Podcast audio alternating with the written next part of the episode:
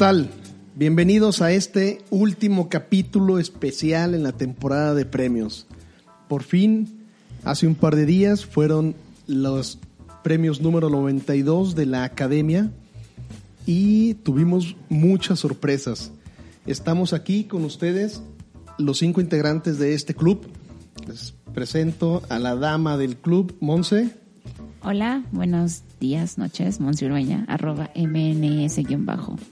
Al técnico y siempre general de controles, General de Electric, arroba Roriberto, Rodrigo Guerrero. ¿Qué tal? ¿Cómo están todos?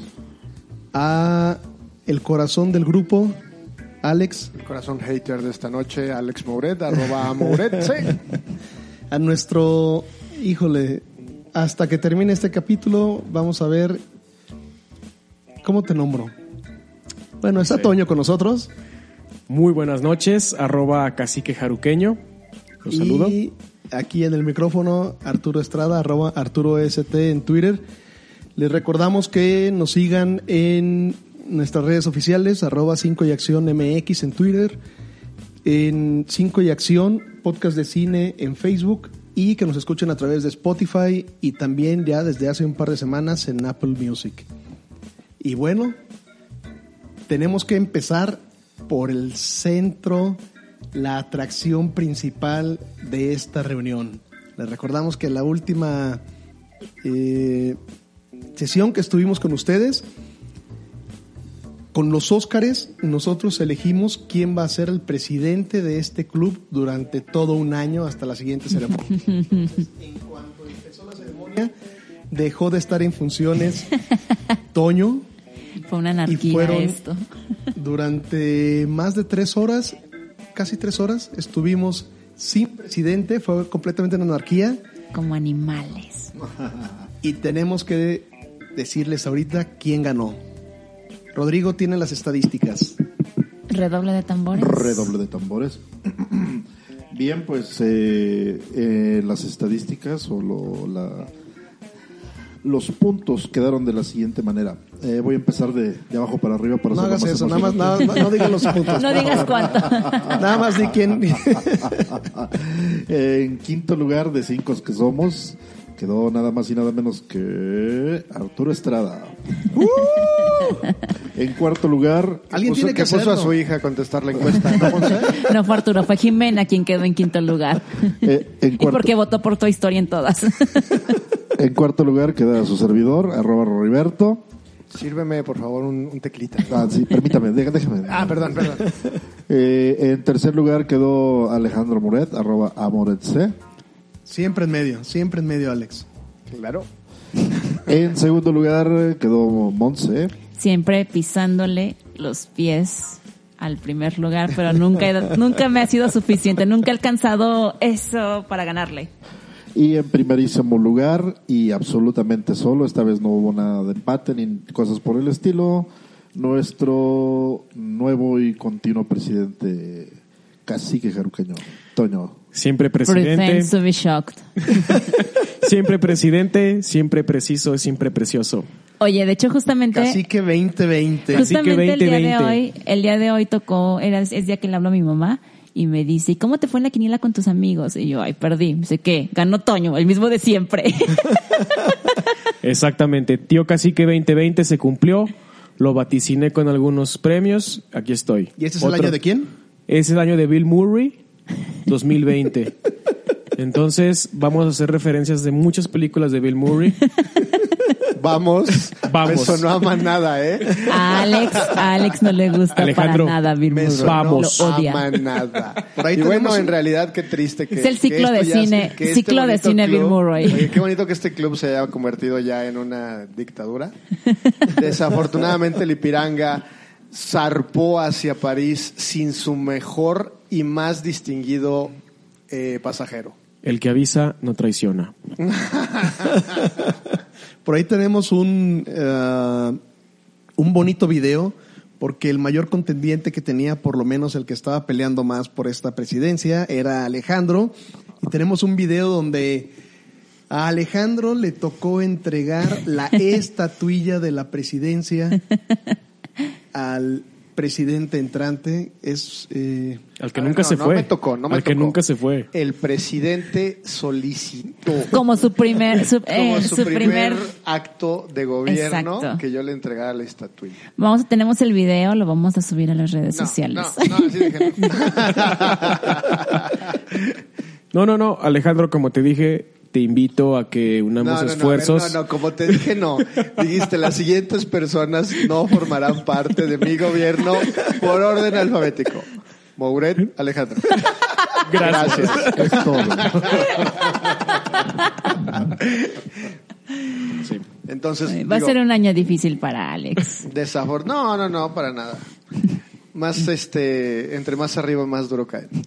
Ay. Alex, manda saludos a quien tengas que mandar saludos, ándale. No hay, no hay, no hay. ¿No hay? ¿Seguro? No, no hay, ¿no? ¿Seguro? No, de verdad.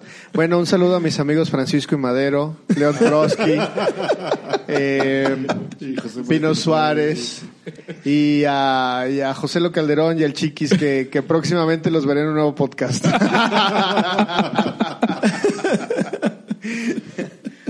Así es como quedaron los resultados. Tengo que decir que en las tres ediciones anteriores, primero yo quedé en último lugar, después fue Alex. No, Nuevamente no, repito Rodrigo. yo, llevo dos, dos veces ganado este, este honor. El Razzie. Alguien tiene, alguien tiene que llevárselo, o sea, yo, yo velo por ustedes, porque no estén ahí. Yo le he dado pelea, pelea dos años, bueno, dos años a, Claro. al presidente. Bueno, yo es que el año pasado yo contesté con el corazón, la ¿Y, verdad. y este año cuál Tilda es el Swinton asunto? En todas las categorías, claro está. Y este año no, este año quedé en un buen tercer y honroso tercer lugar. Muy bien. Bueno, ya que estamos hablando de ganadores, eh, aunque sabemos que el evento principal del 9 de febrero era quién ganaba esta presidencia, hablemos también de los Oscars. ¿Quién fue el gran ganador de esta edición? Lógicamente, la película Parásitos. Bravo. Qué momento escuchar las tal vez las, las categorías que no estaban tan cantadas o que pensamos que podían estar peleadas, comenzando, lógicamente iba a ganar película extranjera, después guion, Y de ahí después quién sabe. director, y ya estaba todo, eh, ya dijimos, ya hasta ahí llegó, hasta el mismo Bon Joon-ho llegó a mencionar. Ya se yo- estaba saliendo del teatro para que no le tocara tráfico. Ya se llevaba el arreglo del para centro que de no le mesa. De una vez antes de que me toque el tráfico voy saliendo. Y vaya, vaya cierre. ¿Qué tienen que decir al respecto de esta Ah, película? yo me emocioné. Bueno, que esta, lo vimos juntos, como ya lo hemos mencionado, vimos la entrega en casa de Toño. No, no, no es la del pozole. Este, Patrocínanos, por Pero favor. creo que todos, todos nos emocionamos muchísimo cuando Parasite ganó, a pesar de que ninguno habíamos puesto Parasite. O sea, nadie, Parasite fue el rompequinielas. Completamente. Nadie había puesto Parasite. Esperábamos, nadie esperaba que ganara mejor película. Y fue de, wow, pero todos, o sea, nos dio mucho gusto, nos dio mucha emoción que Parasite ganara. Yo fui el único de, de este grupo que puso que Paras, que Bon Joon-ho iba a ser mejor director. Todos los demás habían apostado por otro. De, de las personas que participaron en, en nuestra quiniela, gracias a todos, eh, para ganarse el Steelbook de Joker, solamente uno, Gina. Solamente Fue la Gina que- fue la que puso que Parasite ganaba mejor película. Exactamente. Y el Chiquis puso también que, que ganaba como director, pero realmente las apuestas, por lo menos en este, en este pequeño ¿Círculo? ah, se me olvidó cómo se dice estadísticamente, en esta muestra de la población cinéfila, no estaban las apuestas ni en dirección ni en película en Parasite. Señor presidente, ¿qué tiene que decirnos al respecto? Yo creo que fue general, había más, teníamos más invitados ahí. Y cuando dijeron Parasite, como dijo Monse, hubo gritos de emoción, hubo gritos de sorpresa, todos al unísono. Hubo llanto. hubo llanto. este, pero sí fue la gran sorpresa, ¿no? O sea, tanto, tanto la mejor película como mejor director. Bueno, primero cayó que mejor película. Mejor, eh, No, mejor director. extranjera. Primero fue Primero película extranjera. No, pero bueno, extranjera sabíamos que iba a ganar. Obvio. Sí. Pero ¿qué fue? Primero fue director. Guión. Ah. Es que Toño ya estaba muy borracho para ese punto de la noche, por eso no, No se acuerda el orden. No estaba borracho, No estaba era el único. alegre. Estaba alegre. Dixie. Primero Boris dicen, Yeltsin. Boris, Boris Yeltsin. Yeltsin. Boris Yeltsin. Toño, el, último pregunta, el último premio que entregan es el de mejor película. Ok. Sale primero mejor director y cuando sale, pueden decirme el nombre que no lo sé. Bon Joon-ho. Bon Joon-ho. Bon Joon-ho. Fue así de, de. Fue sorpresa y a la vez fue decir, híjole, si cayó mejor director, cae mejor película.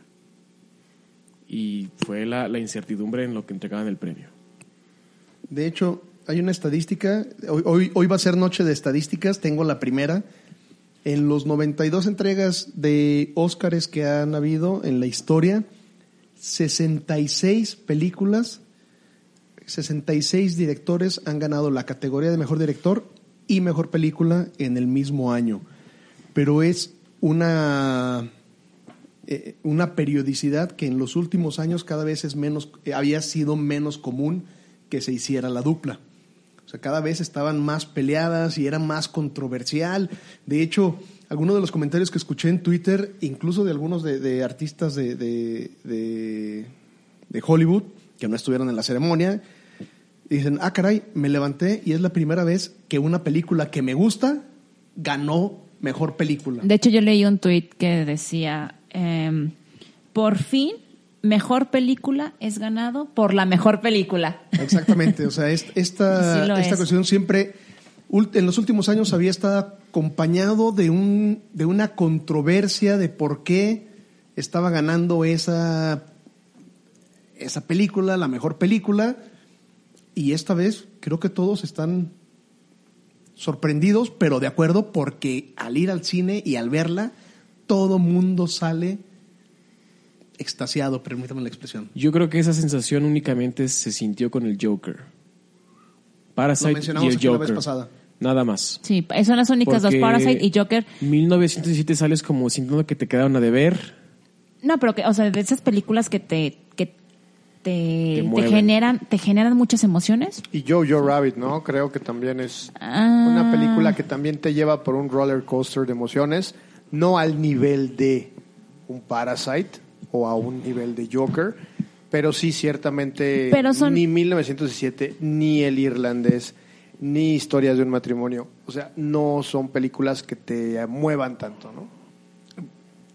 A, a mí, eh, y es en serio, no lo estoy diciendo en plan de cotorreo, pero ahorita que mencionan que otras películas me lograron esa sensación, sí, estoy de acuerdo, Parásitos, eh, Joker, pero también con El Faro me pasó lo mismo. Pero, Ah, pero, bueno. pero creo que es un tipo de cine para el cual todavía no Bueno, está. pero El Faro fue la gran ausente en esta entrega. Ah, te, voy a, te voy a pedir a ver si nos logra sacar una estadística, por lo menos. Hay, hay un- una referencia que nos ayuda Monse, eh, que normalmente Monse utiliza mucho, que es Rotten Tomatoes, Ah, claro. que habla en general, digo, es una buena estadística para ver si una película es buena y como y es eh, una referencia no nada más de, de cine muy especializado. O sea, si es buena en, en Rotten Tomatoes, lo más seguro es que a la mayor cantidad de público le, le, le, No, le guste. no, no suele ser siempre así. A ver cómo funciona Rotten Tomatoes. Pero según yo, de las últimas que han ganado mejor película, Ah, es de las mejor calificadas en Rotten Tomatoes. Ahorita- si nos vamos a los últimos cinco te- años, por ejemplo. Ok, te El tomatómetro está en 99 y el audience score está en 92. El audience score siempre, es la verdad, eso no hay que hacerle caso. Sí, no, claro, pero ya Porque como hasta el tu tía puede tomatómetro calificar ya es eso. 99%. Un Ah, sí. 99% en el tomatómetro. Estamos hablando de una película que realmente es gustada, que, que no ha creado mucha controversia porque hay, por ejemplo, hablábamos de, eh, híjole, no sé si entrar en la controversia de una vez, pero el año pasado Roma, que no ganó, No me toques ese son, por favor. No te metas con mi Roma. No te metas con mi Roma. hay a quien Shot, shot, shot, shot. en Roma explica, por favor. Decidimos, sí, porque sí hay que explicar las, las chistes, eh, los chistes Locales. internos. Decidimos que cada vez que Rorris haga un mal comentario, o como lo conocemos, un Rory comentario. va a haber shot para Rorris. Sí, pero creo que, por ejemplo, Roma, que no ganó el año pasado, tenía mucha esta controversia de que había gente que lo había amado y gente que, que re- realmente no le gustaba y no sabía por qué estaba presente en las nominaciones. No hay quien lo cuestione con Parasite. La única persona que yo he escuchado que no le gustó Parasite es una persona cuyo argumento fue que no le gusta escuchar películas en, al- en ningún idioma asiático. Eh, Ah. eh, Eso estuvo muy generalizado, ¿eh? Si te vas a los comentarios, por ejemplo, en, eh, había unos, varias capturas de pantallas de Amazon eh, Movies o vídeos, no me acuerdo cuál es, donde decían que, que inclusive querían, bueno, no te creas, eran páginas de las, de las cadenas de cine en Estados Unidos, que querían que les regresara su dinero porque ellos habían entrado en la película y se sorprendieron que porque no era una película, era una película subtitulada. Esa actitud tomaron mucha gente en Estados Sí, Unidos. pero exactamente, en Estados Unidos. Yo no creo que la persona de la que está hablando este Arturo No, no es sea una persona que habla inglés solamente. O sea, ese comentario sí está más mamón, perdón. perdón, pero es un comentario más mamón. Porque estamos, uno como mexicano, estamos súper acostumbradísimos a ver películas en otro idioma. Así que no venga y joda con eso. Hasta, hasta que no nos empiecen enojada. a poner la ley esa que quiere que doblen todas las No, películas. no, la ley no Estoy decía, paréntesis, la ley no decía que se tenían que doblar todas.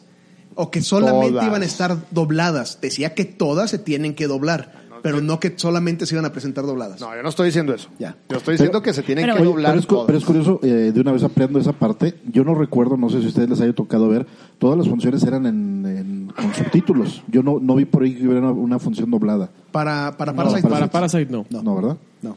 Estamos en lo correcto. A mí me gustó mucho, aplaudo que Bon Joon-ho no haya ni siquiera intentado Ah. hablar en inglés, ni siquiera un thanks, nada. Eso lo aplaudo muchísimo, precisamente porque una, porque una de las grandes, una de las grandes, este, controversias, como dice Rorris, fue precisamente la del idioma. Entonces, que Bon Joon-ho haya dado su, su speech en coreano, muy bien. Pero sí dijo un thank you, algo así. Bueno. Dijo una frase al principio. Dijo una frase al principio. Pero, El thank you hasta yo lo digo, no manches. pero. Yo siento, que- bueno, desde, desde, la alfombra, desde la alfombra roja traía su traductora a un lado, un- un- una intérprete. Hu- Hubo bastantes memes buenos al respecto, ¿no? Sí. Todos a la mierda, malditos gringos.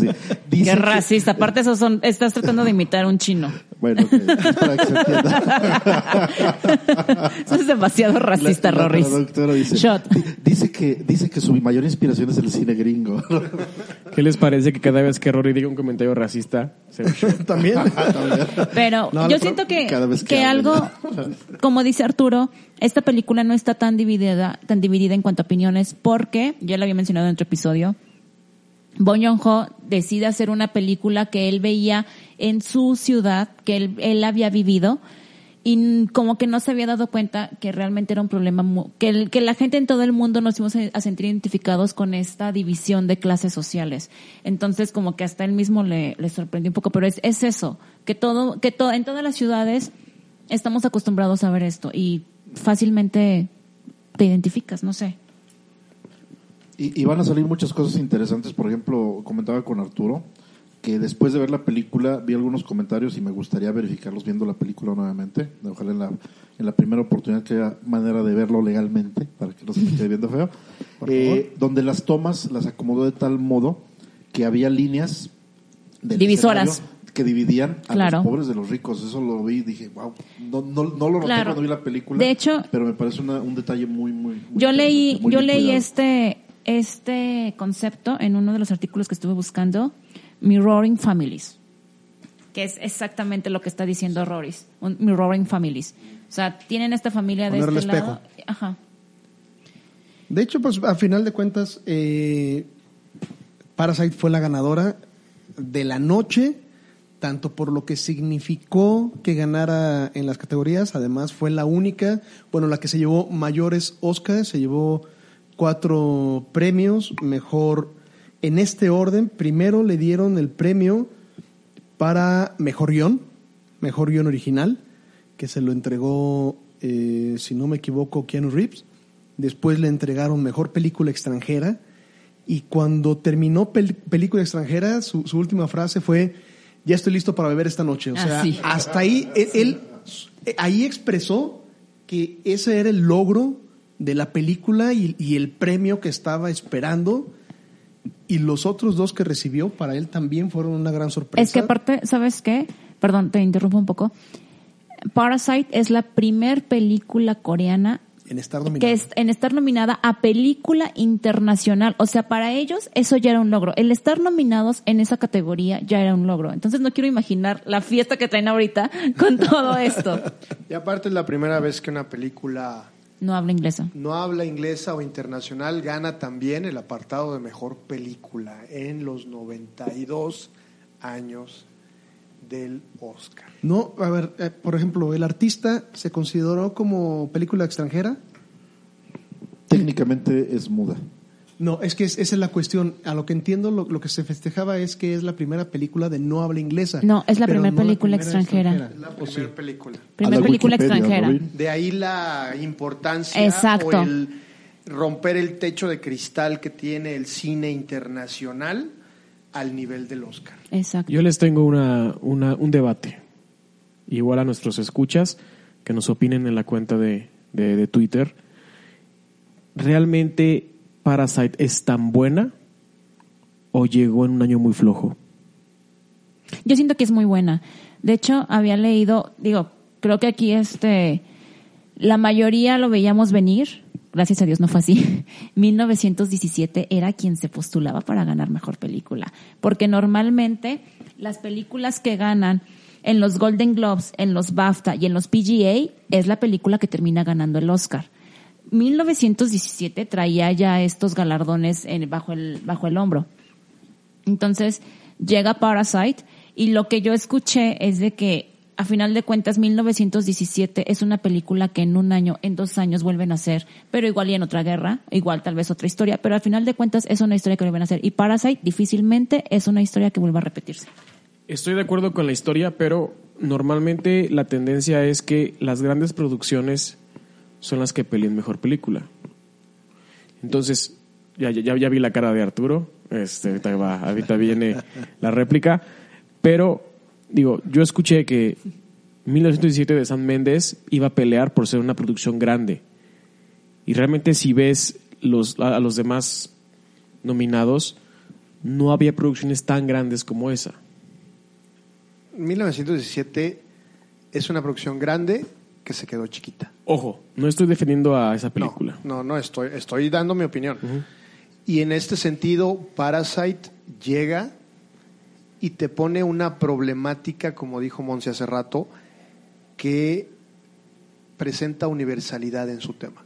Totalmente de acuerdo. Independientemente de lo que es el guion, que el guion es realmente impresionante, o sea, te lleva por caminos mentales que no crees que existen y te da sorpresa tras, tras sorpresa después de la media hora de, de- de película, como dice Rodrigo. Piensas que es una película que pudo haber salido de un capítulo de La Rosa de Guadalupe y de repente, ¡pum!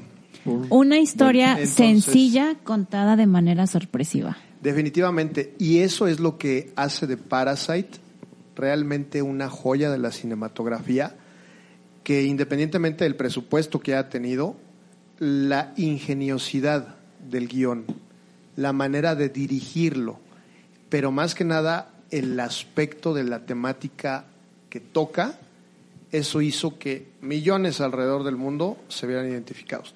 Y más en Estados Unidos. No sé si ah, este, de todas las que estuvieron, de las nueve que estuvieron, 1917, creo que sí debe ser la, la, la producción que más presupuesto tuvo. Y efectivamente no hubo, no hubo quien le compitiera. Hay un dato, nuevamente refiriendo a las estadísticas, que estaban mencionando, eh, para mencionar una de las primeras grandes perdedoras de la noche, Avengers Endgame es la primera producción que lidera los ingresos en taquilla en la historia que su año de estreno no gana ni un solo Oscar. Ni Qué uno bueno. solo se lo ganó. No se merecía. No, No deja de ser la que tiene el título de la película con mayores ingresos, como lo fue Titanic, como lo fue Avatar. Bueno, pero también los de Avenger estaban llorando para que fueran al cine y romper récord. Bueno, pero o sea, no me, o sea, o sea, fue reestreno y reestreno hasta que consiguieron, ¿A qué apelas, hasta que no? consiguieron Hicieron este una romper récord. jugarreta de poner que 40 segundos más de película o algo así. Y estuvo en Para salas, romperlo, estuvo sí. en salas como cuatro meses, así que por favor, Arturo. No, no, no, no, no, yo no estoy, yo no estoy defendiéndola, simplemente No, es una no, sí la estás defendiendo, ¿cómo no? Bueno, siguiendo, siguiendo con Parasite, yo había leído un tweet y me puse, para este episodio me puse a investigar qué tan cierto fue. Sí es muy cierto. Parasite está inspirado en una historia de cuando Bon Joon-ho era un joven de 20 años. Bon Joon-ho llegó a ser tutor de, una, de un niño rico. Él era tutor de matemáticas él, o sea, obviamente él no era tan, tan pobre como, como los protagonistas de la película, pero llegó a ser tutor de un niño riquísimo. ¿Cómo llegó a esta casa? La que era en ese entonces su novia y que ahora es su esposa, era la tutora de inglés del mismo niño. Entonces, la novia le recomienda a la familia diciendo que es un amigo, y en realidad era el novio, para que fuera el tutor de matemáticas. Bon Joon-ho no era tan bueno en matemáticas. Él se lo sacó de la manga y fue como consiguió el puesto. Y su idea era empezar a meter a sus amigos para ser tutores en otros aspectos. Oye, ya sacó a su papá de la casa. no sé qué preguntarle. Yo creo que con el Oscar ya- ya la Entonces, compra, ¿no? Yo, yo leí este tweet y me, me- No lo me puede puse, me puse a investigar y sí es cierto, es una historia real. Entonces, cuando en 2013, esto, esto pasó cuando tenía 20 años Bon Joon-ho. En el 2013 es cuando hace la de Snowpiercer, que es la película que les vuelvo a recomendar, con Chris Evans de protagonista. En esa eh, toca otra, toca este tema de las clases sociales. Entonces, cuando está haciendo esta película, le vuelve a la mente esa idea y es cuando la, cuando trata de hacerla ya una película, trata de hacerla un guion. Pero como estaba ya con Snowpiercer, como que no se daba el tiempo, luego llegó Octa, que es la película del cerdote de Netflix, y tampoco se dio tiempo, pero en Octa fue cuando dijo, no, ya sen- sentó cabeza y a partir de ahí ya le echó más ganas al guion. Pero fue algo que él de cierta manera vivió. Y de hecho, en su, en un discurso de agradecimiento, que fue el de director, dice que las mejores, a ver, permítanme un momento. Lo más personal es lo más creativo. Y Bon Joon-ho ahí es cuando está parafraseando a Scorsese, que también Scorsese vivió en un barrio donde había mucha mafia. Entonces, a final de cuentas, las películas de Scorsese están basadas en alguna parte en su vida. Y él parafraseó a Scorsese en esto, porque también, porque también él fue lo que vivió. A Cuarón en Roma. Entonces, Cuarón en Roma, por ejemplo. Entonces sí, Parasite, de alguna manera, obviamente no hasta cierto punto, está basada en hechos, está basada en una historia, parte de la historia del, del propio Bon Joon-ho. ¿Cómo ven? Pues, eh, si no hay más, más bien, hay mucho. Yo creo que Parasite se pudiera llevar todo un capítulo solamente para analizarla, para practicar, para ponerle. Nada más tenemos que cerrar porque queremos hablar de más temas. Si les parece, nada más quisiera ver manos levantadas. Ustedes no lo van a ver, pero puede ser un sí. Debería, Parasite se ganó justamente mejor guion original. ¿Están de acuerdo? Justamente. Sí, sí. Mejor claro. película extranjera. Ah, es fácil. favor. Mejor director. Sí. La, la competencia, ahorita O sea, retomando hubo lo que dijo hubo Toño, competencia, pero no hubo tanta competencia. Mira, yo creo que hay un punto interesante, mencionaron lo del presupuesto. De Parasites eran 11 millones de dólares de presupuesto. Y 1917, 100 millones de pesos. De, de dólares, perdón. de pesos. no, Entonces, pues sí estuvo muy grande. creo que creo que es interesante, o sea, poner dos películas que están nominadas al- a la mejor película. Con tanta diferencia. Pero con una diferencia de, de 10 veces más, entonces creo que sí es más mérito el trabajo que hizo. Irishman eh, eran 137, creo. ¿Cuál? Irishman. Ahorita lo checamos, pero comparándolo contra 1917, que ya mencionamos un poquito de que eh, le metieron mucho dinero, mucha propaganda y, y a final de cuentas era, el- era la que iba eh, como, que- como favorita a ganar.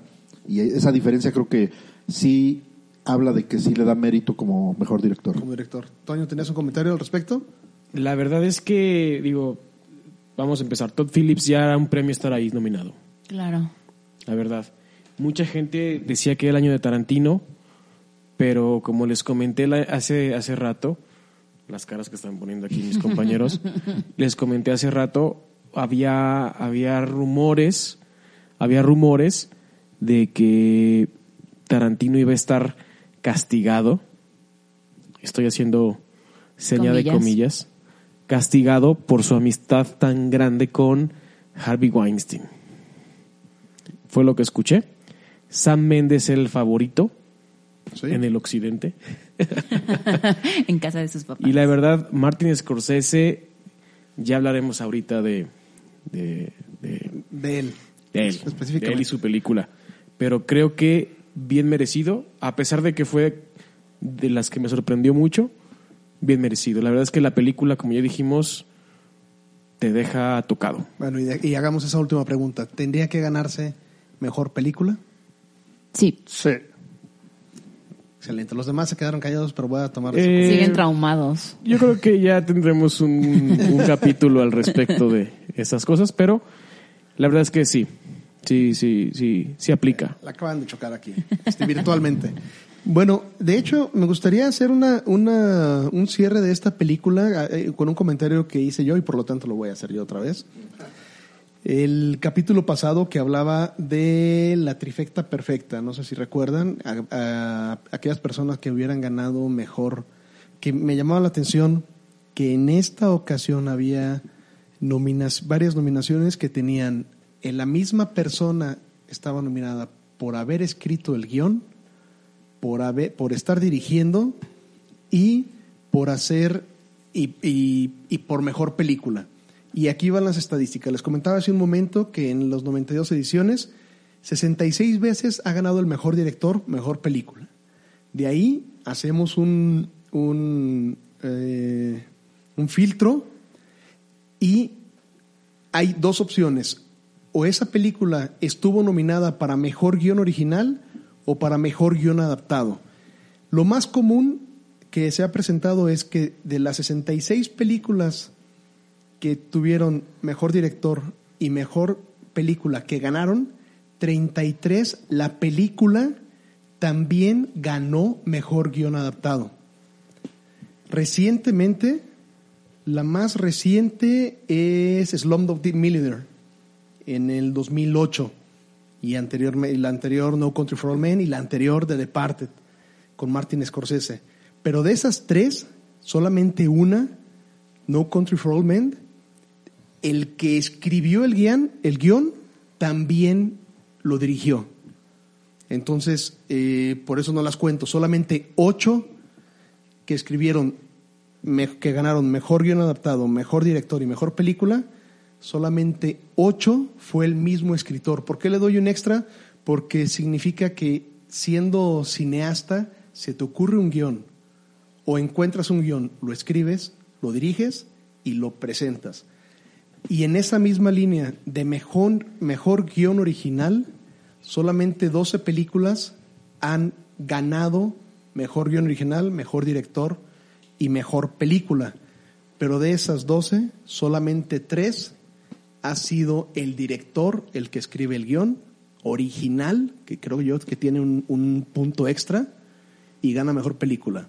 ¿Tenemos quiénes son los otros dos? Lógicamente, Bong Joon-ho, les, me voy a ir más atrás para que vean quién fue el último, el, el primero que lo ganó, Woody Allen con Annie Hall, y en el 2000, eh, película del 2014, premios del 2015, Alejandro González Iñárritu con Birman.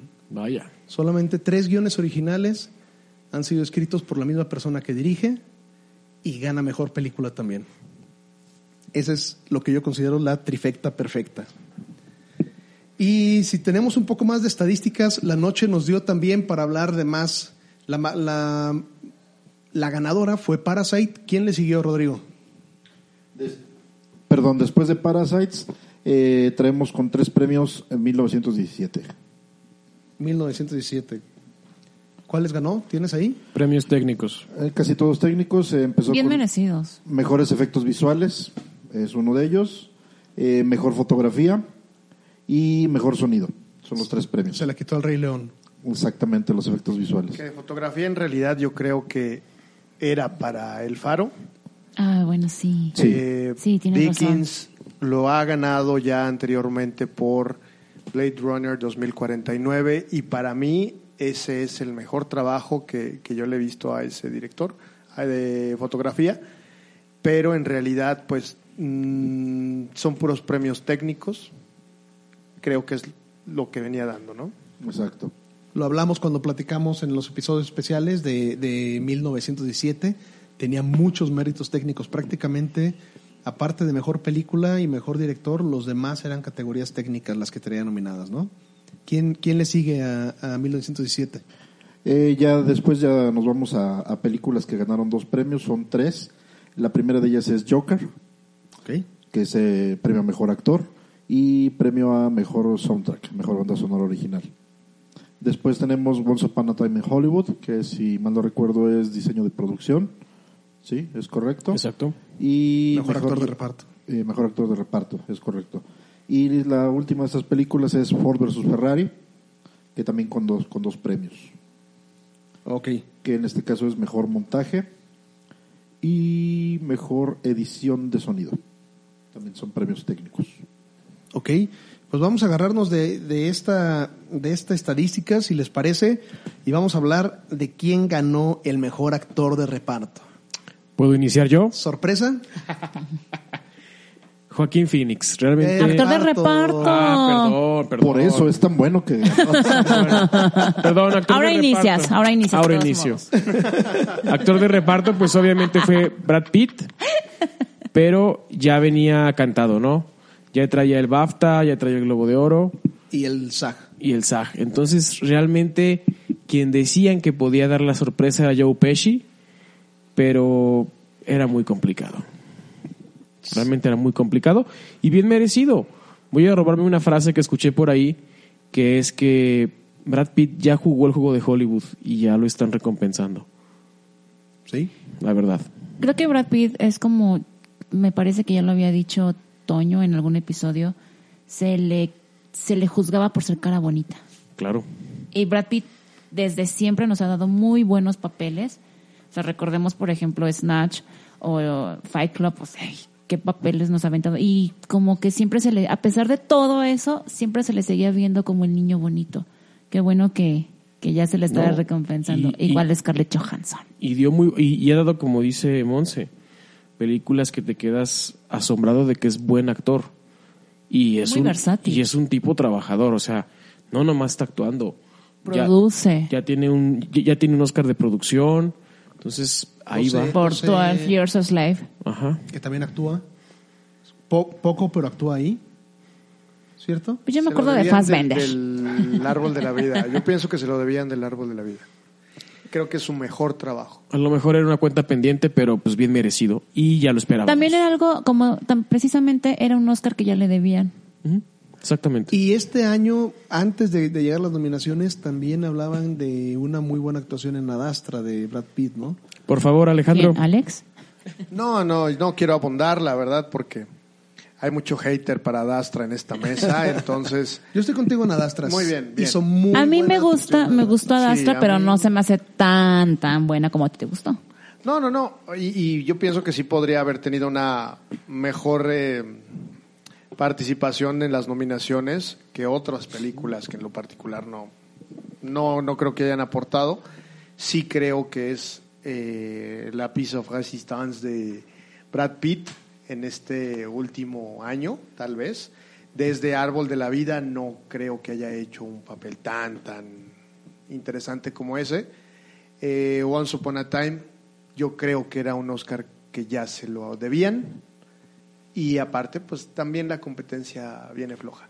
Y aparte, hizo una muy buena campaña. Toda la temporada de premios se destacó por sus eh, eh, discursos de aceptación bastante Picarescos. picarescos, vamos a llamarle de esa manera, pero aparte eh, siempre mencionando lo orgulloso que era de, de ser actor, de pertenecer a la academia, de pertenecer, de pertenecer a un gremio como el de los actores, entonces eso también es una campaña. Aparte, sabes, bueno, algo que, que alguna vez comentamos, no recuerdo si al aire o no, así como a Pattinson en El Faro, William Defoe lo hizo actuar mejor, creo que DiCaprio ayudó a, esa actuación de Brad Pitt, incluso Brad Pitt le agradece en, dos de los discursos haberlo impulsado, a, haberle exigido más como actor. Ah, es posible. yo creo que efectivamente de los actores secundarios que estaban ahí, entiendo también que pues ya había ganadores del Oscar. Bueno, estaba compitiendo con un Tom Hanks que tiene dos, si no me equivoco. Tom Hanks está consagrado, él ya... Y que, digo, no hemos visto la película, pero pues es un papel que seguramente Tom Hanks lo hace con la mano en la cintura. Exacto. O sea, no Eso. es algo que le un que le reto realmente, no es algo que le exija. Y para los demás actores, efectivamente, ya todos contaban con algún Oscar en su haber.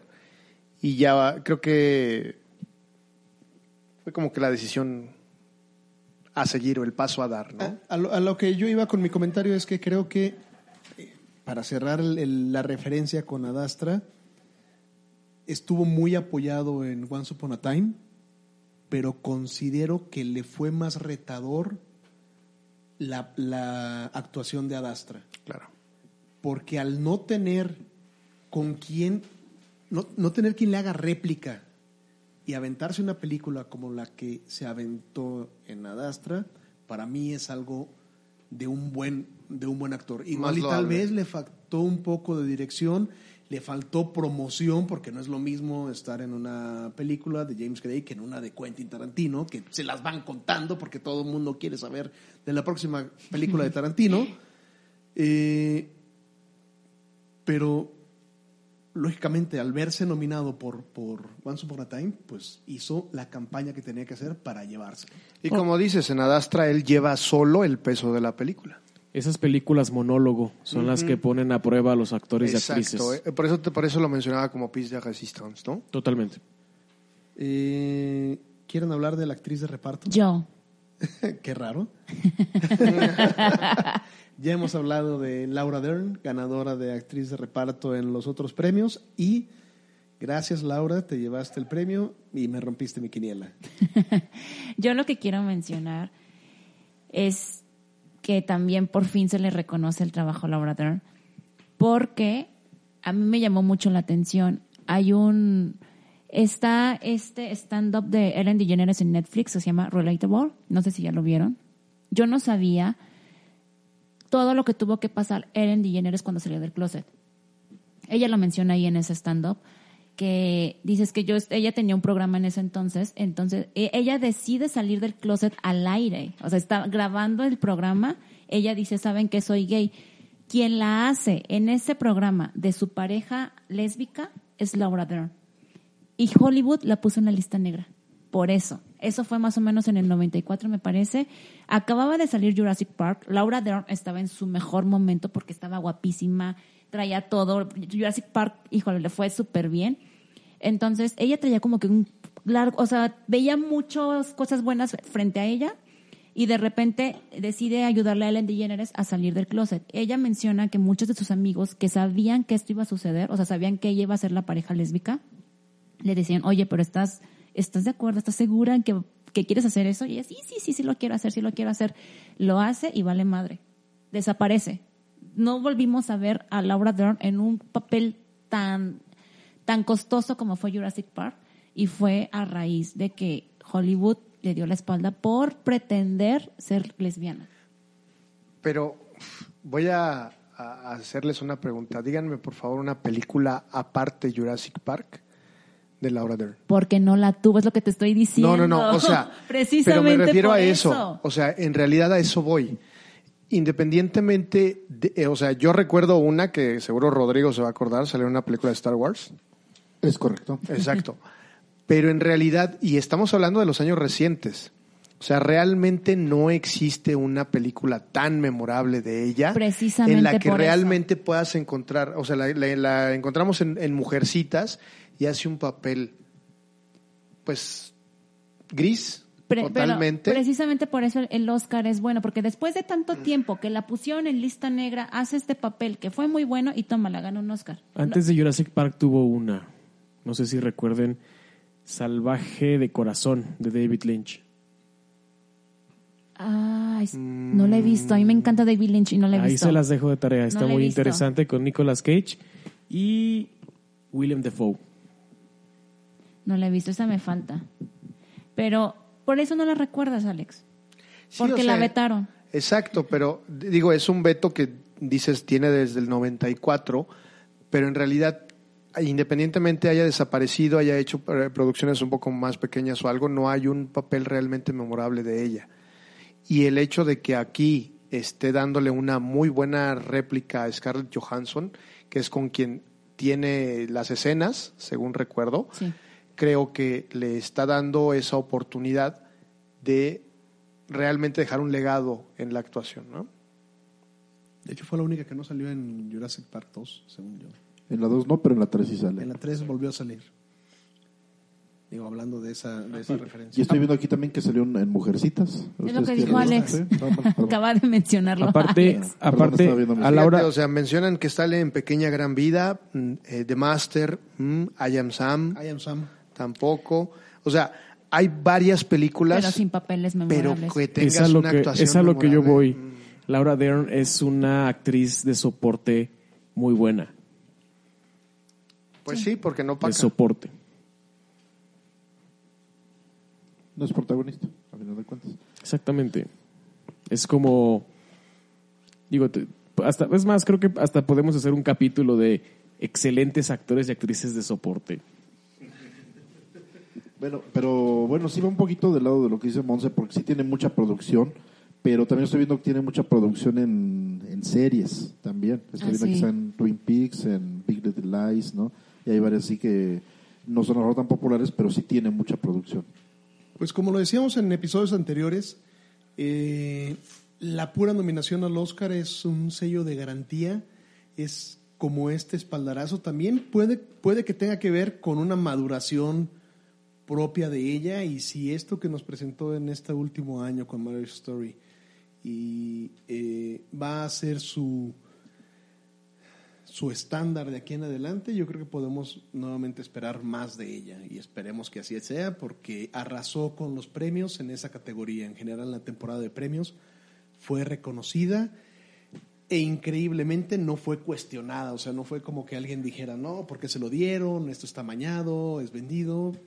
Todos están de acuerdo con esta nominación. Incluso hubo una escena donde Scarlett Johansson termina dándole una sonrisa de empatía al momento de que se para para recibir su premio. No sé si vieron ese. mucha ese- gente, ese mucha gente esperaba que Johansson levantara ese Oscar Yo. como Arturo, Yo lo voté. pero es por No. simpatía y es por corazón. No, O fíjate sea, que yo ya por fin pude ver Jojo Rabbit. Se me sigue haciendo mejor el personaje y el papel de Laura Dern que el de Scarlett Johansson. Por el discurso.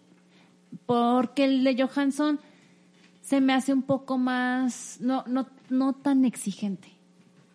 Está muy bonito, está muy padre todos los diálogos que le pusieron, pero no me parece tan exigente como la bitch, abo- como la abogada bitch de Laura Dern. Bueno, pues digo, eso tampoco podría ser exigente, ¿no? ¿Será Ser el- bitch. Será el, Sí. el- el género que está más, ten- más tendiente a la comedia, Jojo Rabbit, que, que, que Marriage Story, que está Es más seria. más al drama, tal vez, tal vez estuvo por Sí. ahí. Pero pues creo que al igual, una, una característica que ha tenido estos Óscares es que en general la- las personas que han, las personas, las producciones que han ganado no están muy cuestionadas. De hecho, creo que no hubo el ganador de American Pride, de lo que mencionábamos, no hubo quien ganó por Judy. Si Ah, acaso Judy, Judy. y hablaremos, déjenme ese comentario entonces para el final. Ahorita quiero que hablemos de, eh, si les parece, claro, no es, no, yo no soy el presidente, ese es Toño, No, no, no. pero si les parece, hablemos de el concurso que ha estado activo desde hace algunas semanas entre nuestros escuchas para ganarse el Steelbook, que les recuerdo muy rápido, consistía en mandar un mensaje a cualquiera de nuestras cuentas, a Twitter, a Facebook o incluso a nuestras cuentas personales y pedirnos participar, con lo que les enviamos una liga con la encuesta de las 24 categorías y el que ganara más se iba a llevar esta edición especial de Joker. ¿Quién tiene los resultados? Rodrigo. Yo. Bien, eh, me voy a permitir mencionar eh, los tres primeros lugares. Eh, la, la persona que participó y los puntos que tuvo, creo que es importante, los tres primeros. Son, eh, en primer lugar quedó Daniel Arteaga. Empieza del tercero, borra eso y empieza del tercero. De atrás para Shot, adelante, shot. Rodrigo. De borra eso y empiezas del tercero. Corta, corta. Te está haciendo Arturo. Gaby, y no hay mezcal, Gaby. El tercer lugar, Ok. El tercer lugar es arroba el chiquis con 18 puntos. bravo para el Chiquis, buen esfuerzo. Después viene Dan, da- Dani, Dani Alex. Dani Alex Díaz C, arroba Gmail. No tenemos su, su nombre. Me imaginamos que es Daniel Alejandro. No sé, es- esperemos que nos lo, nos lo especifiquen. ¿Con cuántos? 19 puntos. ¿Y el ganador? Daniel Arteaga con 20 puntos. Muy bien, muchas felicidades a Daniel Artaga. Venga, Dani. Tenemos Daniel Artaga que tiene el arroba, arroba Daniel-mil con, como palabra y luego el número 984 en Twitter, por si alguien quiere seguir al ganador de esta encuesta, eh, perdón, de este, de este concurso y se llevó el Steelbook del Joker. Monse, ¿cuándo se lo entregamos? Híjole, no sé. Nos ponemos de acuerdo con él para entregárselo. Es una persona que vive aquí en Aguascalientes, entonces. Felicidades, Daniel. Sí, muchas felicidades. Venga, Dani. La entrega será rápida. Nos ponemos de acuerdo contigo. Y muchas gracias a todos los que participaron. Y en total tuvimos cuántos participantes, Rodrigo? Eh, fueron 14, 14 participantes los que tuvimos. Eh, rápidamente los menciono. Eh, Calderón Joselo, This Charming Man, arroba Chocles, Juan Carlos Rodríguez, Mario Dávila, arroba I-M Blanca, Julio César Ramírez Méndez, Gina Alonso, Gilberto Samayoa, Felipe López, Edson y Osvaldo Reyes 92212 arroba gmail.com. Muy bien. Eh, pues muchas gracias a todos por participar. La verdad que para nosotros fue una dinámica bastante emocionante verlos, darle seguimiento durante el evento, ver los que estaban participando. Y pues está comenzando el año, vamos a tener más de este tipo de dinámicas. De hecho, tenemos una, un anuncio que darles de ahora en adelante. Eh, vamos a, trabajar para poder tener un episodio por, por semana. Normalmente saliendo el día lunes los vamos a dividir en, en- en un episodio eh, completo como, como el presente de, de alrededor de una hora y otros episodios cortos con temas muy específicos que estemos esperando que nos escuchen. Vamos a hablar ahora de una nueva categoría que creo eh, importante que me gustaría platicar, lógicamente, porque es uno de mis temas, película animada. La ganadora de la noche y tal vez por lo menos en el grupo en el que estábamos, la que todo mundo gritó no. Creo que de toda la noche, ninguno. Bueno, ¿quién, quién le atinó a esta película? Solamente Toño. Bueno, solamente. Toy Story 4. Toño.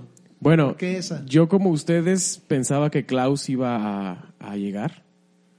Eh, tiene una innovación técnica realmente en la animación, pero recuerden algo que les he dicho siempre. La academia es tendenciosa. Y si hay una empresa que le inyecta dinero a la industria, es Disney. Y hay que estar bien con Disney de alguna u otra manera. Por eso yo me fui por Toy Story 4. Quiero decir que Toy Story 4 rompió su propio récord. Toy Story 3 fue la única secuela que ganó un Oscar a mejor película animada. Entonces, esa fue ya como que su primer este récord. Llega Toy Story 4, entonces este es el segundo Oscar para una secuela y sigue dentro de la misma franquicia, por lo tanto rompió su propio Es- récord. De hecho, en franquicias, la única franquicia que había ganado dos Óscares era El Padrino. Las únicas dos secuelas, pero live action, a final de cuentas, que habían ganado eran El Padrino 2 y El Señor de los Anillos, El Retorno del Rey. Fueron las únicas que habían ganado, que habían ganado Oscar, pero aquí En película animada. es la primera en película animada, se la llevan como secuela además Toy Story 3 y Toy Story Exacto. 4. Sí, realmente es un, es un récord, está imponiendo un récord. Y pues creo que sí va por lo que dice Toño, porque la película ni siquiera la nominación, o sea, hasta la nominación se la regalaron. Aparte, tengan en cuenta que es, es, digo, es cerrar la saga y había que una vez más estar bien Pero Toy con Story Disney. 3 lo había hecho. Exacto. Señores, esto es un negocio y lo saben. No, y seguramente no es cerrar la saga, va a haber Toy Story 5, vas a ver. Bueno, de por sí ya, ya anunciaron un spin-off. Simplemente- Anunciaron sim- un spin-off de... Simplemente digo, no, Forky. No, de Betty. Ah, ah, cierto, de Betty. no quiero, no quiero dejar en evidencia mi edad, pero te- tengan en cuenta que, digo, yo vi Toy Story 1 a los 10, 11 años y al día de hoy mi hijo de 3 años es fan de Toy Story, o sea, Yo pongo Toy Es- Story es- regularmente. es una, es una muy buena franquicia, la han explotado a morir, es la gallina de los huevo- huevos de oro, entonces la academia tenía que rendirle tributo a eso de alguna manera. Pues sí, pero lo hubiera hecho con, con. Avengers. Ay, pero no defiendo a Avengers. Ay, soy Arturo, no defiendo a Avengers. El pez por su boca muere. Digo, los, los argumentos que estás poniendo está bien. Eh, la empresa Marvel solamente tiene 10, 11 años de haber sido creada, pero en los últimos 10, 11 años le ha metido una cantidad de dinero al a Hollywood impresionante. Oye, ahorita que tocas el tema Marvel, hubo alguien, no sé quién, que se burló de Taika Waititi diciéndole que un Marvel Boy nunca iba a ganar un Oscar. Tómala. Ahí está, se llevó Un dos, Oscar. uno, Uno. uno. Uno. Un, un Oscar se llevó Taika Waititi. ¿Ibas a decir, Rodríguez? Waikataititi. Eh, felicidades a Waikata Taititi. Shot, shot, shot. De hecho, Klaus tenía esos méritos. Klaus de- es una película en 2D que logra un 2D lógicamente eh, dibujado en computadora, pero con un con una pero no son personajes en tercera dimensión. Está dibujado en dos planos. Yo Y- fue lo que escuché, una es un innovación técnica. Impresionante la, cómo hacen todos estos efectos. Que parezca 3D con solamente iluminación. Y también creo que de aquí solamente de la mesa escuchamos, perdón, vimos Perdí mi cuerpo, Monse y yo, ¿verdad? Sí. La quinta nominada, una francesa en animación. ¿Qué te pareció esa película? Me encantó. Yo la, la vi antes de que salieran las nominaciones al Oscar. Vi que un chavo que sigo en Twitter, Oscar, creo, por ahí su username, no sé, Oscar algo, perdón. Oscar Mata, ya me acordé. Él es un diseñador gráfico, como yo, que sigo y vi que la recomendó. Entonces, este, dije, ah, pues precisamente los diseñadores gráficos tenemos como el mismo estilo de gustos. La vi, me gustó muchísimo. Yo no soy tanto de este tipo de animación, que es casi como tipo anime. ¿Sí? ¿De anime? No necesariamente. Pero es como una, anima- es como una realista. animación, exacto, pero yo no soy muy fan de esa animación. A mí me gustan las animaciones más infantiles. La vi me gustó, la historia se me hizo preciosa, está preciosa, me encantó. Y después ya salieron las nominaciones al Oscar y fue de, wow, no es tan indie como creí. Pero justamente algo que tiene muy padre eh, Klaus es eh, justamente el diseño de los personajes y por eso ya es lo que había ganado premios en algunos anteriores. Creo que lo que nos, tal vez lo que nos moleste mucho es de que Toy Story, aunque técnicamente estuvo muy buena comparado contra las otras secuelas, son 10, 12 años de diferencia de la primera a esta, ¿no? Por decir algo. Pero No, mira, si Toño tenía 10, son... pero, pu- pero pues Como realmente y digo creo que creo que eso fue fue muy criticado no o sea el diseño de personajes son personajes que ya existen y el personaje nuevo es un tenedor con brazos o sea como que no se rompieron mucho la cabeza. Y el diseño de Klaus de, de personajes es una jodida belleza más que cualquiera de las otras. Sí, además Toy Story no propone algo nuevo en la historia. Y- Vaya, ¿qué tan de acuerdo estás? En el primer episodio amabas a Toy Story 4. Claro, ¿Te hasta acuerdas? lloraste y ¿Te me dijo que, que me dijo que yo tenía por corazón que nos- un palito y una liga por haberme quedado, quejado de segundo Toy Story. podcast que grabamos que no está completo en Spotify, perdón, pero fue hace como que te- en julio del año pasado y Arturo no- se nos echó encima a Alex y a mí porque no nos gustó Toy Story 4, porque es algo muy comercial, porque es un, un personaje muy chafa y ve ahorita, wow, este podcast te ha cambiado. Felicidades, Arturo. Solo Es de sabio recapacitar, ¿eh? mientras tanto le llega un mensaje de audio por a su celular Arturo tú eres mi amigo fiel Tú eres mi amigo. No, el de- mucho este o- momento. o un mensaje Ay, qué de audio de su hija que dice, duermes en el sofá. Mi defensa fue que Toy Story está haciendo lo que se hace con una franquicia. Saben que cuando, la cuestión en aquel momento era por qué volvían a hacer un Toy Story 4 si habían cerrado también Toy Story 3. ¿Por qué le hicieron? Uno, porque pueden y dos, porque van a vender, porque es una industria. Y, Toy Story 4 vendió y cumplió con lo que tenía que hacer.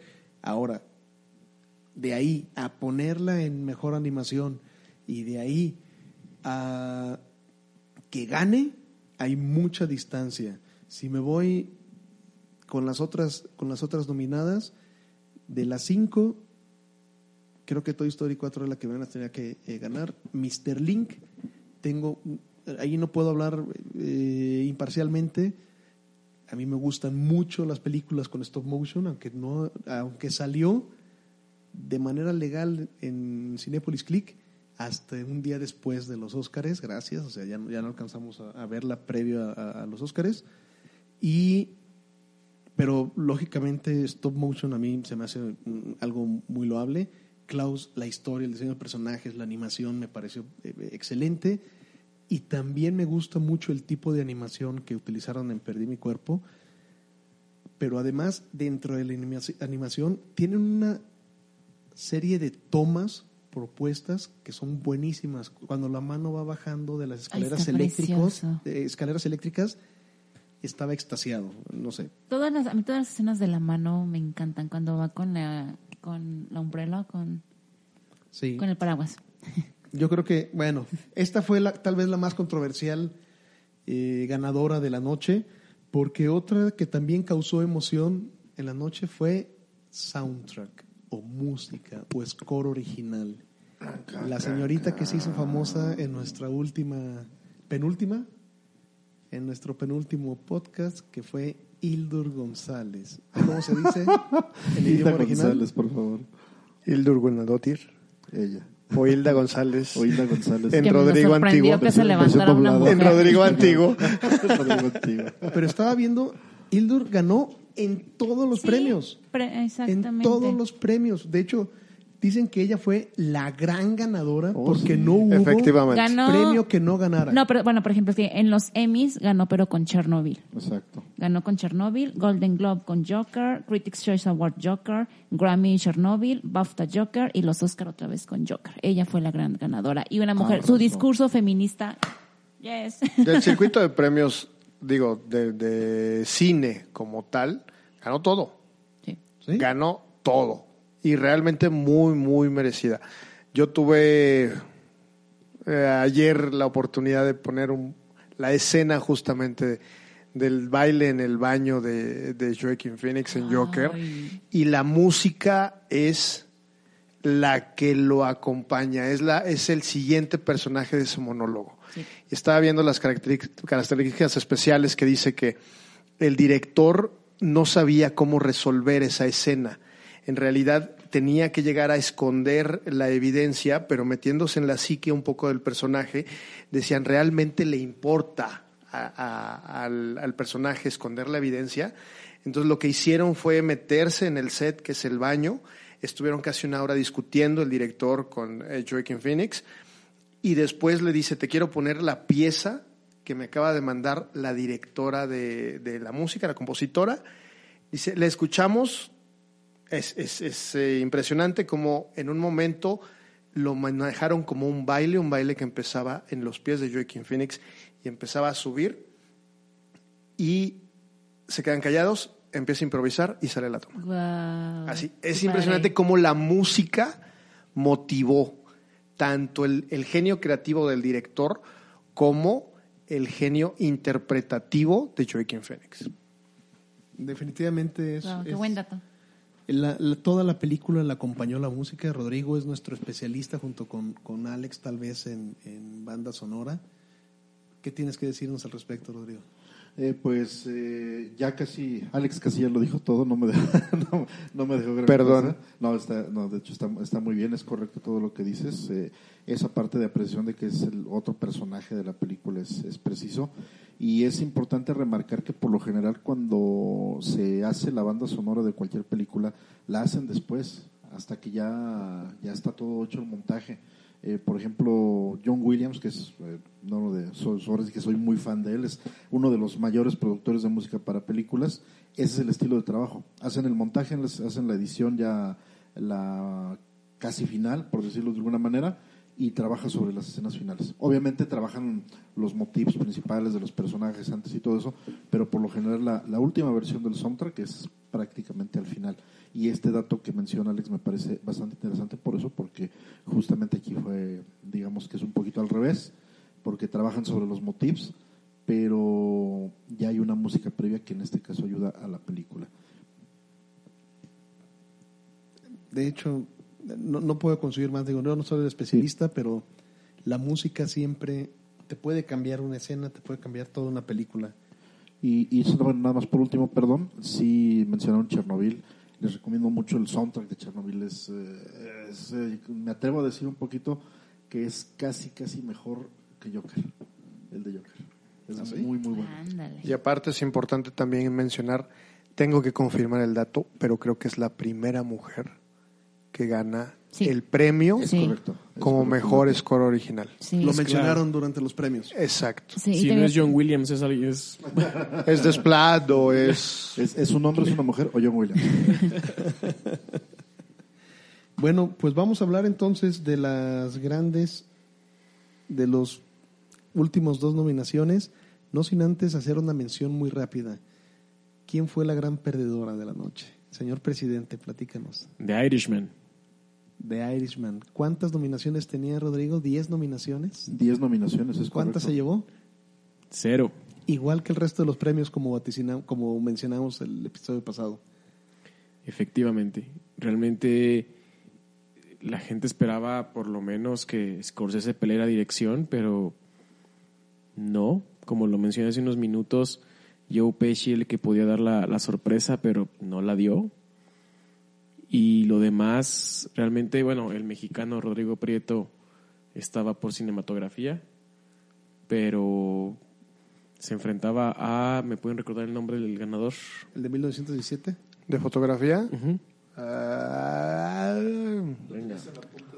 No, Sí. no podemos recordártelo. discúlpanos, no hiciste tu tarea. Pero fue 1917. Lo dijeron hace rato, de hecho. Sí. Sí. Roger Dickens. Gracias. cierto. Gracias, Parlamento. Yo sabía Nada, que. señor presidente. Roger Dickens estaba. es- Rodrigo, Rodrigo Pito peleó contra Roger Dickens y era difícil que fuera a, a, a ganar. Entonces, yo no, vi. Y no tenía el mérito. No, Bueno. no tenía el mérito. Pues es que fue esta pelea con la, con la toma, con el ah, plano secuencia, ¿no? O sea, estar peleando contra este plano secuencia. Y aparte les recuerdo, esto es de popularidad. Pues sí. Entonces, Sí, Rodrigo. pero eh, vuelvo a lo mismo. El, el domingo lo, lo mencionábamos. Realmente la cinematografía de 1917, eh, más allá del plano secuencia, solamente tiene dos o tres escenas que pudieran realmente ser memorables. Estoy de no acuerdo. como el trabajo que ha realizado eh, Cuarón en Roma, el Chivo Lubeski en, en Birdman, como por mencionar algunos eh, ganadores, o simplemente Roger Dickens en eh, eh, Blade Runner 2049. O sea, realmente sí es como, como frustrante el hecho de que no haya realmente una película nominada, a excepción, que, lo vuelvo a mencionar, El Faro, de que realmente te, te, te llene el ojo, que eso es la, realmente la función de- del cinematógrafo. Yo me, ¿no? yo me atrevo a decir que, que lo memorable de, de la película de, de Sam Méndez es eso únicamente, la fotografía. Realmente la actuación son, son planas y son pobres las actuaciones. Entonces no veo otro, otro premio para Sam Méndez, sin salirme de hablar del, del Irishman, que la gente esperaba mucho, no llegó nada, pero también escuché a alguien decir qué tan bueno o qué tan malo es que haya salido en Netflix y la relación la academia con Netflix. De hecho, veíamos de, de la gran el, el gran cuestionamiento que hubo el año pasado en los premios contra este año. Este año había dos películas grandes nominadas por net de, la productora de Netflix como productora para los Oscars, Marriage Story y Irishman, y la única que lo rescató fue Laura Dern. De ahí en más no ganó ningún otro premio. Tal vez fue, no, no sé si, si mencionarlo como un premio de consolación, la verdad es que sí se lo, sí se lo merecía Laura Dern, pero no le dieron ningún otro reconocimiento a Netflix esta vez. Yo quiero comentar eh, precisamente sobre este tema de, de, cuál sería la perdedora y me voy a ir a los datos de, de presupuesto y recaudación.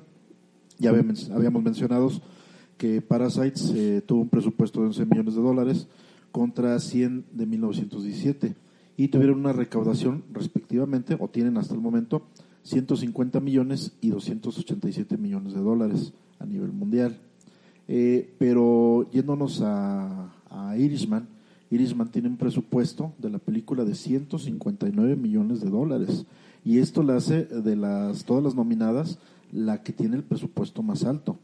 Y precisamente como se fue a, a Netflix, tiene una recaudación de nada más 8 millones de dólares. ¿Cuánto cobra De Niro, por Dios? o sea, le invirtieron a Irishman lo que ganó Parasite alrededor del mundo. Exactamente, exacto. Y aquí es curioso, bueno, obviamente hay las ganancias de Netflix son diferentes por las suscripciones, pero de su proyección pública fueron 8 millones de dólares. Y me parece Pues sí, porque mira, esos 8 millones, divídelos en los 169 que pagamos mensualmente. De... no,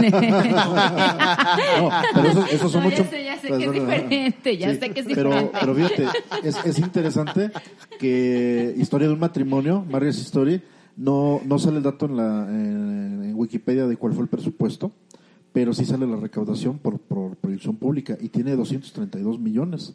Se me hace bastante curioso. Es que a mucha gente le da flojera ver una película de tres horas y media. Yo creo que tuvo algo que ver cuando la- los datos que dio Rodrigo es que para ser nominada dentro de los Oscars tiene que tener una proyección pública. Y cuando fue proyectada públicamente, eh, Irishman solamente recaudó 8 millones de dólares contra Marriage Story, que cuando fue proyectada públicamente recaudó más de 200, 232 es el dato que hay en la página. Aparte, yo, aparte de lo que gana en Netflix. yo siento... Ese es aparte. Yo siento que Marriage Story tiene un target un poco más amplio que The Irishman. The Irishman, creo yo, no sé si es mi percepción, que está enfocada a más gente, pues de alma vieja, como yo.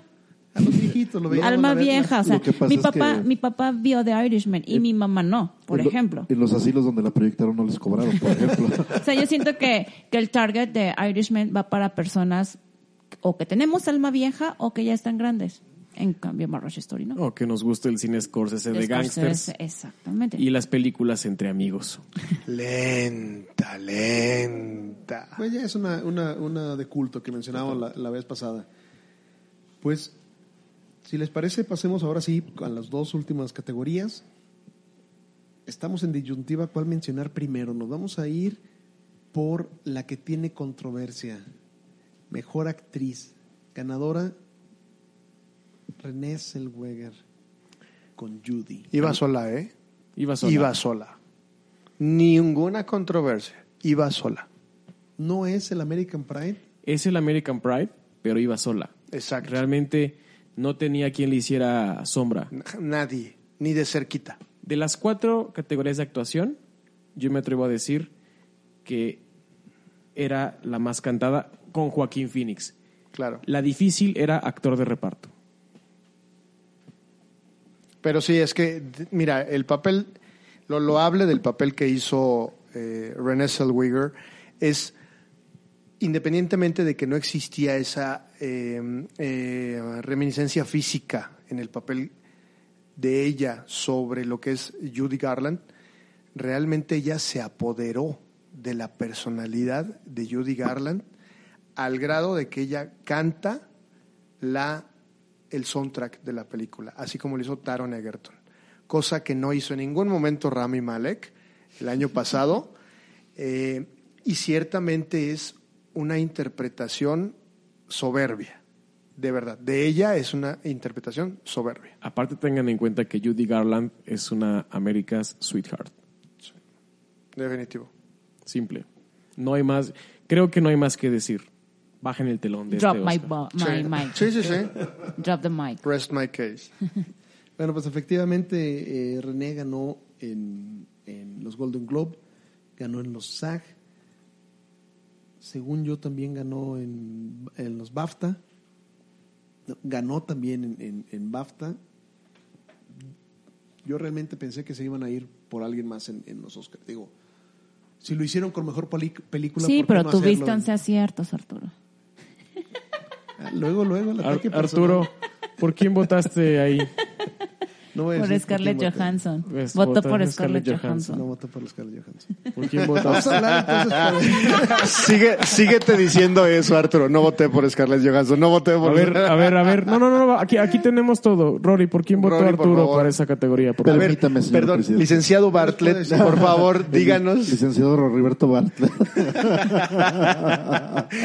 Ese lo Es que teníamos sí se pendiente. parece. ah, por sí, sí, Charlize lo Theron. trataba. Sí, ah, justamente votó por Charlize Theron. Yo podía decirlo, pero no quería que se mencionara, que ese es el problema. Bueno, entonces hablemos con el que no era cantado, con el que fue vaticinado aquí desde que salió el tráiler de la película y del que hemos hablado ya bastante. Tal vez el ganador que sabíamos que no tenía competencia en toda la noche. Mejor actor, Joaquín Phoenix. Todos los premios detrás, no había duda. La actuación lo vimos todos. Realmente no tenía un, un, un contendiente. ¿Quién fue el más cercano? ¿Quién eran los nominados? La verdad es que Adam Driver, creo que realmente tampoco no tenía... Leonardo DiCaprio. No, no, no iba tan solo como, como René Zellweger, pero eh, aunque El de los papas efectivamente también, ¿no? el El de los papel papas. de, de Jo- Adam Driver tuvo una buena interpretación, no se metió tan complejamente a la psique del personaje como lo hizo Joaquín Phoenix. Aparte, Definitivamente. yo escuché que el que podía dar el campanazo, la sorpresa, era Adam Driver. Escuché eso, por ahí lo, lo leí, pero lo que dice Alejandro, a lo mejor no se metió tanto en la psique del personaje, pero el personaje de Driver no se prestaba tanto como lo era el Joker. Sí, claro, definitivo. O sea, eh, lo hemos dicho en otros, en otros podcasts, las personalidades de, de los personajes de DC Comics cada vez son más complejas, son, son personajes que vienen de lugares muy oscuros, pero el Joker no, lo que te presenta es a lo mejor no el nacimiento de un Joker que cae en un ácido, que cae en una, en una situación que lo convierte, sino es como un ser humano se transforma de una situación adversa a eh, desarrollar una, eh, una psicopatía muy, Y muy fuerte. creo ¿no? que también va un poco de la mano con lo que se tocó de Parasite, que es algo que se ve en todas las sociedades. Por ejemplo, esta, esta escena en donde Joaquín Phoenix está diciendo es que, o sea, si los que hubieran matado hubieran sido unos don nadie, no estarían haciendo todo este escándalo. Siento que también va como esta lucha de clases. lucha de clases, el hecho de que se abandone a las personas con problemas de salud mental y, y demás situaciones alrededor que le van sucediendo al personaje que hacen que, que al final la escena de, eh, de la patrulla, donde está de pie Ay, en la patrulla escena, y con la misma sangre se dibuja la sonrisa, es impresionante, Y de verdad. yo estoy de acuerdo en que no tenía competencia. No. O sea, Aparte, ninguna. la transformación física fue impresionante. Sí. Eh, yo tengo un mensaje para Joaquín Phoenix, porque sé que nos está oyendo. Te amo. No, todo lo contrario. Tu novia está bien preciosa. No, todo lo contrario. Nunca le vamos a perdonar que haya sido el asesino de Máximo Décimo Meridio, comandante de los ejércitos del norte, general de las legiones Félix, leal servidor del verdadero emperador Marco Aurelio, padre de un hijo asesinado, marido de una mujer asesinada, que alcanzará su venganza en esta vida o en la otra. ¡Venga! Tweet cortesía de arroba quién. Ah, creo que es un comentario que se vio. Ajá, es un comentario que se vio en todo. A ver, ese nos lo pasó Felipe, Felipe López por Facebook. Es. Ah, cierto. Eh, y bueno, eh, en serio, eh, creo que eh, hablando de que era es película de DC, de eh, un superhéroe de cómic y todo esto, es importante mencionar que Joker tuvo un presupuesto de 55 millones de dólares y ¿saben cuánto lleva a nivel mundial? ¿No? 1.071 millones de dólares. Wow. Ya pasó los mil. Ya los pasó desde hace rato. A ver, una pregunta. ¿Le debían el, el, el Oscar a Joaquín Phoenix? Es su cuarta nominación. Dicen que sí. Yo no he visto la de The Master ni la de Walk the Line, pero dicen que la de, de The Master. Yo había escuchado que The Master sí daba para uno. Yo desde, Walk the Line también desde Walk the Line se lo buena hubiera llevado, la verdad. Claro. Walk the Line es la del músico. Cash. Ah, Johnny perdón, Cash. entonces es esa, sí. Sí. Yo también había escuchado que desde esa, Es no he visto muy la buena película. y fue por la que se lo ganó Reese Witherspoon. Es donde sale Amy Adams, ¿no? ¿No es donde sale Amy Adams? Reese Witherspoon. Ah, ok. Pero sí, yo también había escuchado que a partir de ahí ya se lo debía. No, Walk the Line es soberbia, ¿eh? Realmente es un duelo de actuación entre Reese Witherspoon y, y Joaquín Phoenix y sí se lo merecía. ¿Sí? Sí se lo merecía totalmente. También digo, desde, desde la... Tiene muchas actuaciones muy memorables. Una de las más recientes que vimos es Nadie se acordará que estuviste aquí. You were never really, you were never you were never really here. be here. You were Es never really una muy buena película Ah, sí. que también entrega un muy buen personaje de Phoenix. Y ah, digo, pff, A ti no te gustó, pero a mí me encantó, me gustó mucho esa película. no. El papel de Joaquín Phoenix también se me hizo muy arriesgado, muy se metió mucho el papel. Es esta de. No llegarás muy lejos, You were- ¿no? Ah, Sí, algo de Perdón, me confundí corras, con la otra película. muy lejos. se me, perdón. se Donde me- sale con el pelo naranja y pero es la un es una película basada en la vida real de un caricaturista con un humor bastante negro y es una persona con discapacidad. Y Joaquín Phoenix se aventó ese papel bastante bueno. Sale también Jonah Hill y Jonah Hill también tiene una escena que dices, ay, esto no eres el niño idiota de Superbad. Qué buena, a mí me gustó mucho. Y bueno, después estaba compitiendo contra Leonardo DiCaprio, que también cuando ganó... dicen A que fue DiCaprio una- ya se lo dieron. Fue, fue como que ya se lo Ya se dieron, lo igual y dieron. ya, aunque dio una buena actuación, ya no era necesario Ya se lo dieron. Pero, ¿sabes? ¿Sabe? ¿Sí, sí recuerdan contra quién perdió en Walk the Line? Con Walk the Line en 2005. ¿No? Philip Seymour Hoffman por Truman Capote. Ok. En paz y, descanse. y en paz descanse, ambos. Este, pero volvemos a lo mismo. Truman Capote es de esos personajes muy queridos. Y también Philip, era, era un No, actor. Pero a lo que voy es que era, como acabamos de decir de Judy Garland, Ok. era algo ya consagrado, entonces realmente era un honor más a Truman Capote. Entonces realmente iba a estar complicado que... Pues yo creo que, que- está. eh, el comentario se los hago porque a final de cuentas de los cuatro, de los otros cuatro nominados, lógicamente Leonardo DiCaprio se lo llevó eh, con El Renacido. Después de que muchos decían que ya se lo debía a la Academia porque Sí, tenía desde muchas hace mucho. nominaciones. Y de ahí en más, el que más tenía nominaciones era Adam Driver, era su segunda nominación, aunque el otro fue actor de reparto en, en Black Landsman. Jonathan Price y Antonio Banderas era su primera nominación y Joaquín Phoenix, cuatro nominaciones. Que solamente por la actuación yo creo que se lo pudiera haber llevado aunque hubiera sido Exacto. su primera, Sí. pero sí ya era el que tenía más cuota, más, más deuda la academia con él. Y Jonathan Price no tenía nada que hacer. Ay, no, no. Aparte, Nada. Cuando, las, cuando salió la ¿Pero nominación, por qué dices eso, chico? Nada. cuando salió la nominación en nuestro grupo, este, me parece que Rorris preguntó, oigan, pero al menos Jonathan Price es quien habló español, porque si en ese caso, ok, va, hiciste un, un, este, un buen trabajo. Nos dimos a la tarea de buscar. Jonathan Price no hace los diálogos de Bergoglio en español. El director quería que eso fuera muy natural, entonces él se intentó hablar, no le salió el español, obviamente, y es- son doblados. Sí, de- entonces, de, hecho, le echaron carreta en el fondo o sea, por lo mismo. o sea, su nominación es porque se parece al Papa y ya. En lo personal, Jonathan Price fue un petardazo ahí. Ese lugar era para Dafoe. Exacto. Totalmente de acuerdo. Fo. Fácil. Alex y yo vamos a estar peleando The Lighthouse durante muchos años. Llevamos muchos años con Arrival, vamos Así a es. llevar más con The Lighthouse. Pues ya tenemos Pero, ahí una pero no lista. hubiera ganado tampoco.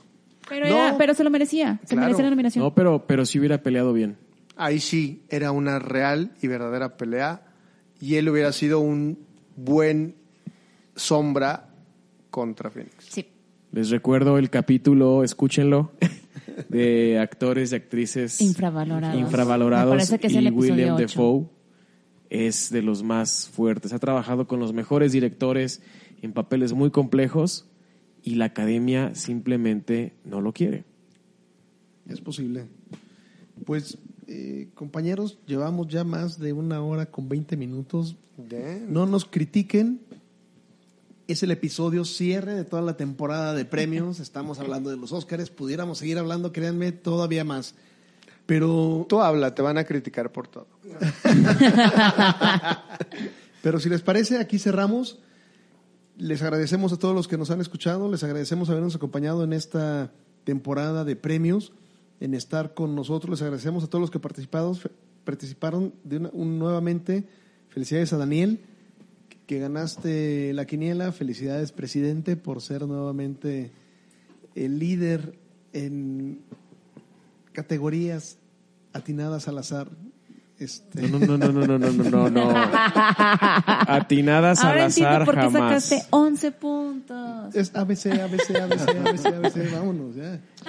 Bueno, este... No, no, no, no, no, no, no, no nos te falta decir que no, obviamente no le vamos a entregar el Steelbook, le vamos a entregar el premio en efectivo. no, no es cierto, sí. No, ahora sí que eh, digo, a lo mejor nuestros escuchas no se dan, no, no pueden darse cuenta, pero nuestras discusiones de cine fuera de grabación o incluso yo tengo esa mala costumbre de hablarle por teléfono a Alejandro para discutir. Claro, no, Para recordarle buenísima que eres costumbre. presidente. este, Ah, bueno, eso es otra cosa, pero realmente el debate eh, apasionado en el sentido de que te, te dejas llevar por lo que crees, tu creencia, por tu punto de vista es valiosísimo. y si algo nos caracteriza es que somos cinco personas muy diferentes, con gustos diferentes, nos respetamos los gustos y... Ajá. Si eso fuera no existirían las Rory Movies. De hecho, una, una de las secciones en estos, en estos episodios cortos que vamos a hacer va a ser una serie de entrevistas para que podamos conocer un poco más de, de cada uno de ellos, que nos hablen de, de sus gustos, de las Rory Movies, de las eh, Del películas de corazón, Del hate de Alejandro. Alejandro, de las películas con las películas que se ven donde los colores están vivos con, con Monse. ¿Qué? Tú eres diseñadora, lo que te importa son todos Llevamos, mi, mi, mi sección fue la primera en darse Ya a sé, conocer. bueno, aparte, quiero hablar una de ellas. Yo no quiero hablar de eso, yo no quiero hablar Yo de quiero hablar colores. de- Yo no quiero hablar de colores, yo quiero hablar de hombres que... Del porcentaje de humedad en mi butaca. Exacto. O sea, yo no quiero hablar de hombres, de colores. Cerremos el, el episodio entonces. Eh, síganos, le recordamos, síganos en Twitter, síganos en Spotify, en Twitter en arroba 5 y acción MX, en Facebook 5 y acción podcast de cine, en Spotify y en Apple Music como 5 y acción. Y sigan escuchando, vamos a estar aquí la próxima semana, regresamos a, a nuestro horario y programación normal. Empezamos el año y les recomendamos ver cine. Hasta pronto. Bye. Bye. Adiós. Adiós.